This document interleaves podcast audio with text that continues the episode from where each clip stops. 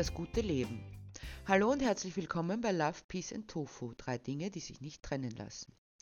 Vor allem gönnt man jedem unserer Mitgeschöpfe eine Art und Weise, das Leben zu gestalten, dass es diesen Namen auch verdient. Ein lebendiges, lebenswertes Leben. Doch was bedeutet das?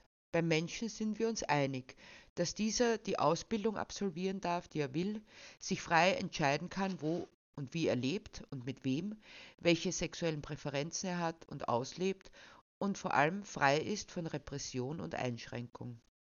Freiheit und Selbstbestimmtheit sind die Schlagwörter, die hierher passen. Diese grundlegenden Freiheiten wurden bereits 1948 in der Allgemeinen Erklärung der Menschenrechte festgeschrieben, die auch von vielen Nationen ratifiziert wurden. Viele berufen sich darauf, hängen sie sich als Fähnchen auf, aber es mutet eher wie ein Feigenblatt an, denn deren Umsetzung ist nicht immer gegeben. Menschenrechte, fundamentale Rechte, die eigentlich mit einem Leben automatisch einhergehen müssen, sollte man annehmen. 2010 wurde nun zusätzlich noch das Recht auf Zugang zu frischem Wasser mit aufgenommen. Eigentlich ein Armutszeugnis, dass man das nicht als selbstverständlich sieht. Mehr noch, dass es überhaupt einer Diskussion bedarf, dass Wasser nicht verkauft wird, sondern den Menschen zur Verfügung steht, einfach weil Wasser allen gehört. Doch wie vieles gibt es, was selbstverständlich sein sollte, aber dennoch Gesetze bedarf, damit es auch eingehalten wird. Wir ein Leben in Unversehrtheit. Und dann kommen welche daher, die fordern Rechte für Tiere ein, also für nicht menschliche Tiere. Wieso sollen wir darüber überhaupt nachdenken, wenn nicht einmal Menschenrechte eingehalten, ja nicht einmal überhaupt anerkannt werden? Kümmert euch doch zuerst um den Menschen, heißt es dann. Wenn da alles in Ordnung ist, dann können wir uns um Tiere kümmern. Schließlich sind Menschen mehr wert als andere Tiere. Dahinter steckt ein Denken, das ganz offenbar preisgibt, dass es an der, das Konstrukt des Menschen als Krone der Schöpfung glaubt. Der Mensch ist unter all den anderen Lebewesen das wertvollste und ist dementsprechend zu behandeln. Nun stellt sich schon die Frage, was genau ist am Menschen wertvoll? Inwiefern bringt er auf der Welt einen Beitrag, dass sich dieselbe entfaltet, blüht und gedeiht? Wozu ist der Mensch gut, was es rechtfertigen würde, ihn als derart wertvoll zu sehen? Wenn man sich diesen Fragen stellt, dann sieht es nicht gut aus um die Wertigkeit des Menschen. Immerhin hat er es geschafft, seine natürliche Umwelt so in Anspruch zu nehmen, dass alles, was er zurücklässt, kaputt und heruntergewirtschaftet ist. Niedergebrannte Regenwälder, tote Meeresabschnitte, um nur zwei zu nennen. Der Mensch hat sich eine Art der Zivilisation aufgebaut, die dazu führt, dass die Natur immer mehr zurückgedrängt wird und der Verbauung Platz machen muss. Dafür benötigt er viel zu viele Ressourcen, so dass der Planet über eher kurz als lang völlig ausgebeutet werden wird. Und das in einem Zeitraum von knapp 260 Jahren, also seit der sogenannten ersten industriellen Revolution. Anders gesagt, was die Erde über Millionen Jahre aufgebaut hat, hat der Mensch innerhalb von nicht einmal drei Jahrhunderten verbraucht. Dennoch wird die Gier nicht weniger, und statt sich in Mäßigung zu üben, wird fieberhaft nach Alternativen gesucht, um weiterhin dieses Übermaß an Dingen konsumieren zu können. Da ist von der Entsorgung noch gar nicht die Rede. Daneben ist die Geschichte der Menschheit seit der sogenannten Neolithischen Revolution vor ungefähr 10.000 Jahren eine einzige Aneinanderreihung von Bestialitäten, Grausamkeiten und Unterdrückung. Und darauf bildet sich der Mensch was ein? Das ist die Rechtfertigung, sich als Krone der Schöpfung zu bezeichnen? Jeder Wurm, der das Erdreich auflockert, trägt mehr zu einer intakten Umwelt bei als jeder Mensch. Der Mensch hat sich über die Natur und alle Geschöpfe der Welt gestellt und sich damit selbst das Recht eingeräumt, alles und jeden zu unterdrücken und auszubeuten. Damit, dass sich der Mensch über die Natur gestellt hat, hat er sich aber auch außerhalb desselben platziert. Er ist kein Teil davon, sondern steht für sich.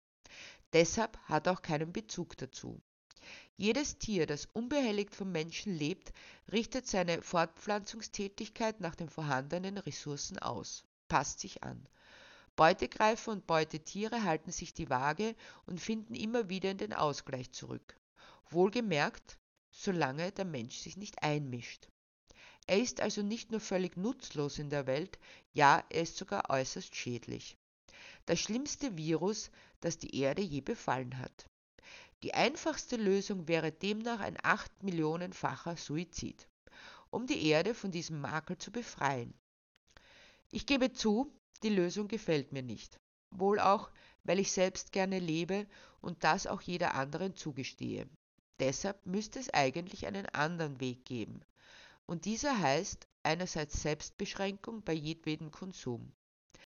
Nicht, weil es irgendjemand vorschreibt oder verlangt, sondern einfach, weil es klug ist. Aber ich leiste es mir trotzdem, ganz gleich, was für Folgen mein Verhalten hat, denn schließlich habe ich es mir hart erarbeitet und kann es mir leisten, wird mir dann entgegengehalten. Und das ist diese typische Einstellung, dass viele Menschen nur interessiert, was sie selbst betrifft, diese Überindividualisierung, die auf die Gemeinschaft, in der wir leben, vergisst. So sehr, dass wir sogar die Zukunft unserer eigenen Kinder wegkonsumieren. Ich habe ja eh keine Kinder, wird mir dann geantwortet. Mit anderen Worten, alles, was mich interessiert, bin ich. Hoffentlich sind das alles Menschen, die nicht irgendwann im Leben auf die Hilfe anderer angewiesen sind. Also auf die Hilfe derjenigen, die ihnen bisher herzlich egal waren. Dann ist es auch bis zu einem gewissen Grad verständlich, dass diese Menschen ständig mehr konsumieren müssen, weil es das Einzige ist, über das sie sich definieren können. Von Persönlichkeit keine Spur. Defizite wegkonsumieren. Menschen werden gekauft und gebraucht wie Dinge. Zum Glück gibt es aber auch die anderen, diejenigen, denen die Zukunft unseres Planeten, unsere Kinder, auch wenn es nicht die eigenen sind, nicht am Arsch vorbeigeht und die mithelfen wollen, einen Planeten zu haben, auf dem ein gutes Leben für alle möglich ist, die sich nicht in die Krone der Schöpfung setzen, sondern sich als Teil des Ganzen sehen der eben solchen Einfluss darauf hat. Und wenn ich als Mensch, die Gemeinschaft der Menschen, Teil der Natur und des gesamten Gefüges bin, dann ergibt sich automatisch, dass ich auch alle unsere Mitgeschöpfe darin eingebunden sehe, als die Gesamtheit des Lebendigen auf unserer Erde. Wenn ich dies anerkenne, zubillige, dass jede ein Anrecht hat auf ein gutes Leben, dann ergibt sich daraus, dass alle diese Lebewesen, egal welcher Spezies sie angehören, grundlegende Rechte haben müssen, wie das Recht auf Unversehrtheit, Freiheit und einen intakten Lebensraum. Daraus leitet sich ab, dass es Unrecht ist, ein anderes Lebewesen, ebenfalls ganz gleich welcher Spezies, zu besitzen und es nach Gutdünken nach meinen Wünschen und Vorstellungen zu formen, also durch Zucht zu verändern. Das bedeutet eine Beendigung aller Tierhaltung, egal für welchen Zweck. Nein, wir müssen jetzt nicht auf einen Schlag alle 80 Milliarden sogenannten Nutztiere töten. Das passiert sowieso innerhalb eines Jahres, ohne dass es irgendjemand tangieren würde. Die Welt ist ein einziges großes, blutiges Schlachthaus, denn in diesen Zahlen sind nur die Landtiere enthalten. Und dann züchten wir sie nicht mehr nach geben den Wildtieren ihren natürlichen Lebensraum zurück und verzichten auf jegliche Ausbeutung aller Lebewesen, sowohl der Angehörigen der eigenen wie aller anderen Spezies. Kein einziges Schwein, keine einzige Kuh, kein Huhn, das in der Abhängigkeit des Menschen dahin vegetieren muss. Und nein, es geht nicht nur um die Intensivtierhaltung, sondern um jegliche Haltung, um jegliche Ausbeutung. Kein Mensch mehr der im Akkord mordet, damit andere ihren niedrigsten Gelüsten nachgeben können, den Körper anderer zu sich zu nehmen. In so vielen Dingen hat sich der Mensch angeblich weiterentwickelt. Aber dort, wo es darauf ankommt, ist der Neandertaler geblieben. Ein blutrünstiger, kadaverfressender Neandertaler. Wenn der Mensch endlich aufhört, andere auszubeuten, um seine niedrigsten Instinkte zu befriedigen, kann er andere freigeben, ein eigenständiges Leben zu führen, sich den Platz zu leben selbst zu wählen und sich in Sozialverbänden zusammenzufinden.